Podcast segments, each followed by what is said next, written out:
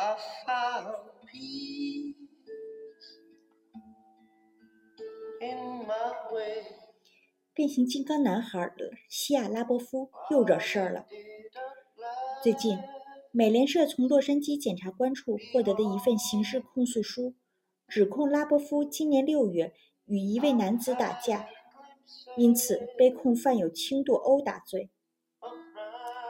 而打架后，拉波夫又拿走了该名男子的帽子，所以又同时被控轻微盗窃罪。拉波夫可谓是将一手好牌打烂的典型代表。二十岁刚出头，他就已经凭借大制作的《变形金刚》三部曲红遍全球。而更早，他其实已在好莱坞成名。十多岁时，就是迪士尼旗下童星，主演过《史蒂芬一家》这样的当红剧集。然而，年少成名，加上原生家庭的问题，让本该星途灿烂的他走上了自我放逐的道路。告别变形金刚系列后，拉波夫开始不断惹是生非，成为警察局的常客，还屡屡做出了许多难以被人理解的所谓行为艺术。二零一七年，拉波夫以袭警罪名被拘留。法院强制他进入康复中心治疗，他被诊断为创伤后应激障碍，这也让其名声一落千丈，口碑跌到谷底。他的团队甚至直言不讳地告诉他：“你的演员事业基本结束了。”也就是在配合治疗的过程中，拉波夫自我反省。并开始写下儿时与父亲共同生活的经历。这些回忆故事就被拍成了电影《宝贝男孩》。这部拉伯夫的半自传电影，烂番茄新鲜度高达百分之九十三，堪称今年颁奖季的遗珠。之所以叫《宝贝男孩》这个名字，是因为拉伯夫的父亲。就常常这么称呼他，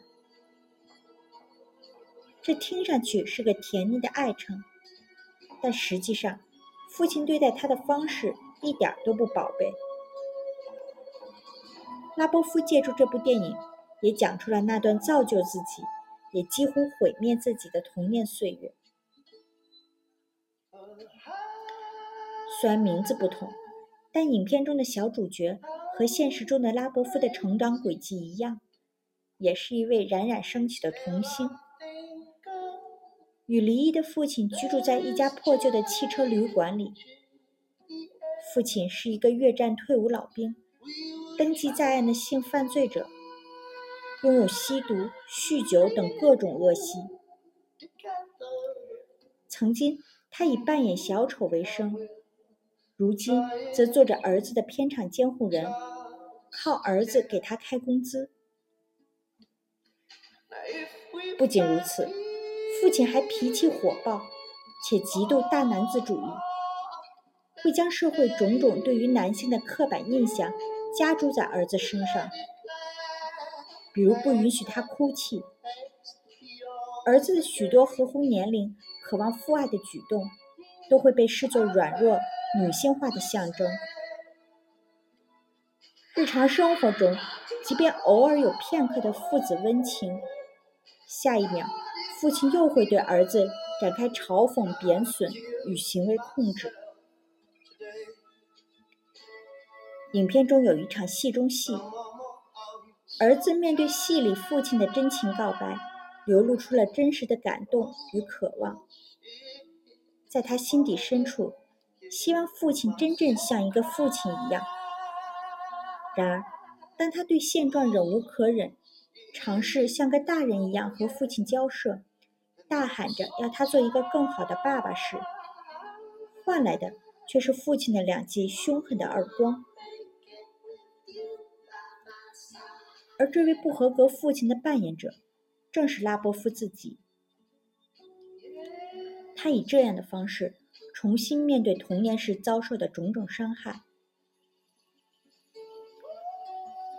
不过，尽管长大后成为问题青年的儿子哽咽地对治疗师说：“我父亲给我的唯一有价值的东西就是痛苦。”但作为编剧的拉波夫并没有将自己后来的荒唐一味推脱给父亲。对于父亲这个角色，影片也并没有一味发泄式的丑化。父亲并非不爱儿子，他为了儿子戒酒四年，还参加各种互助会。他当然知道自己做人的失败，内心充满了悔恨与羞耻，然而却没有能力改变。他为了抚养儿子已精疲力尽，也因此需要用愤怒发泄情绪，也用愤怒隐藏自己。某种程度上，影片片名中的男孩不仅指向儿子，也指向父亲。那种混合了疯狂与稚气、爱意与痛楚的特质，让我们看到了成人与男孩的定义是如何在父子关系这样的二重身结构中流动的。总之，《宝贝男孩》并不是一部拉波夫为自己辩解或者说洗白的电影。这部关于好莱坞明星少年的秘史，是对于他痛苦记忆的回顾和剖析。那些被打碎又被组合起来的时光，也让我们看到，作为一个破碎的人，他在试图找到与自我和解的方式。祝他能早日成功。